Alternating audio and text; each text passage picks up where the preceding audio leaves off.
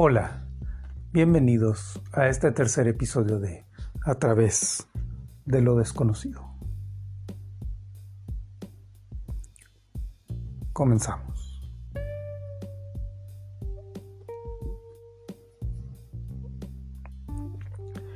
El tema de hoy, hombres lobo. La creencia de que algunos humanos han sido transformados en lobos es tan antigua como el temor del individuo por lo salvaje.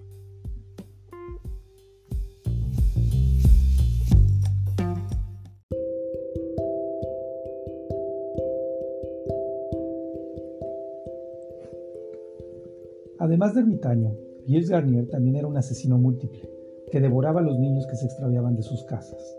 Los testigos que lo vieron cometiendo estos atroces crímenes dijeron que a veces adoptaba la forma de lobo. Tras ser capturado, Garnier confesó que realmente se transformaba en lobo y mataba y comía niños. Fue acusado de los abominables crímenes de licantropía y brujería, por lo que fue quemado vivo en Dole, en el este de Francia, el 18 de enero de 1573. Por regla general, un lobo ataca a la gente solo por hambre o si tiene rabia, y en el siglo XVI se les consideraba hombres lobo. Garnier procedía de una área infestada de lobos, donde cuatro individuos fueron juzgados como hombres lobo entre 1520 y 1575. En otras partes de Europa los juicios eran menos comunes, aunque se produjeron muchas acusaciones. En Inglaterra no se registró ninguna, ya que los lobos habían sido eliminados hacia 1500. Un afamado hombre lobo apareció en las proximidades de Colonia, Alemania.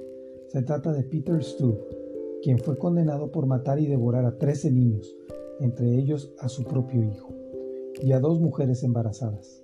Alardeaba de que el diablo le había dado un cinturón mágico que utilizaba para adoptar la apariencia de un lobo asesino.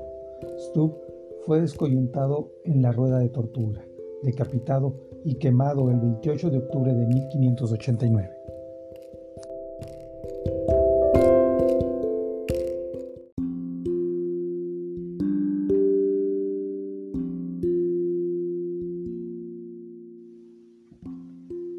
Durante las cacerías de brujas de los siglos XVI y XVII se decía que cabalgaban hacia sus aquelarres montando lobos y que los brujos se convertían en lobos o tomaban su aspecto cuando atacaban a personas o animales.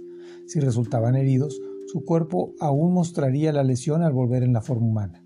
Un relato de 1588 de la Auberia francesa habla de un cazador que cortó la pata de un lobo y la puso en su saco más tarde, cuando la mostró a un noble, se asombró al verla transformada en una mano con un anillo de oro. El horrorizado noble reconoció el anillo y corrió a la cocina, donde halló a su mujer sosteniéndose el brazo herido. Rápidamente fue quemada como bruja. En muchos juicios, a hombres lobo, como en el caso de Garnier, se acusaba al reo de cambiar de forma a voluntad, por lo que era condenado a una muerte dolorosa. Pero desde épocas remotas de la licantropía, la creencia de que uno puede convertirse en lobo también se ha reconocido como una anomalía mental. La gente enferma aúlla, frecuenta los cementerios y anhela la carne humana. En 1603, un pastor de 14 años, Jean Granier, fue juzgado en Burdeos, Francia, por atacar y comer niños. Ante el tribunal, el muchacho afirmó que el señor del bosque le había dado una piel de lobo y un ungüento para convertirse en lobo. Admitió haber devorado un perro, un recién nacido y dos niñas pequeñas. Pero un detallado interrogatorio durante el juicio mostró que Grenier tenía la tendencia a inventar todo tipo de historias descabelladas.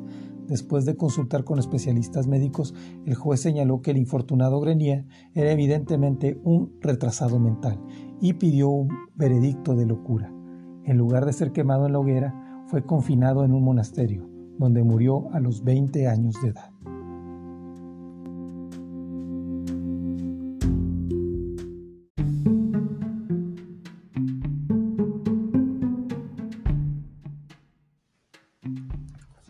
Aunque la mayoría de los hombres lobo confesos parecen ser psicóticos asesinos múltiples, los hombres lobo tienen también un lado más benigno.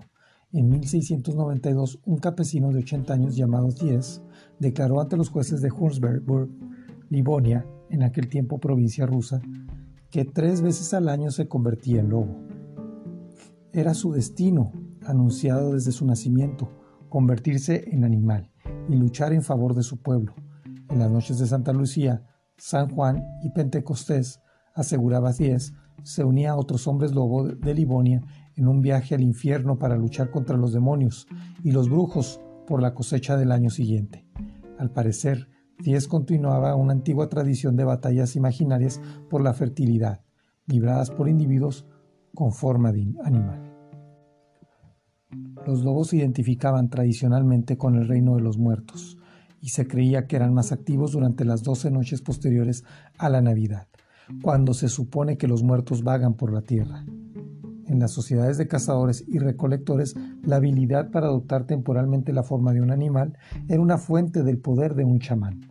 Estas creencias parecen ser universales.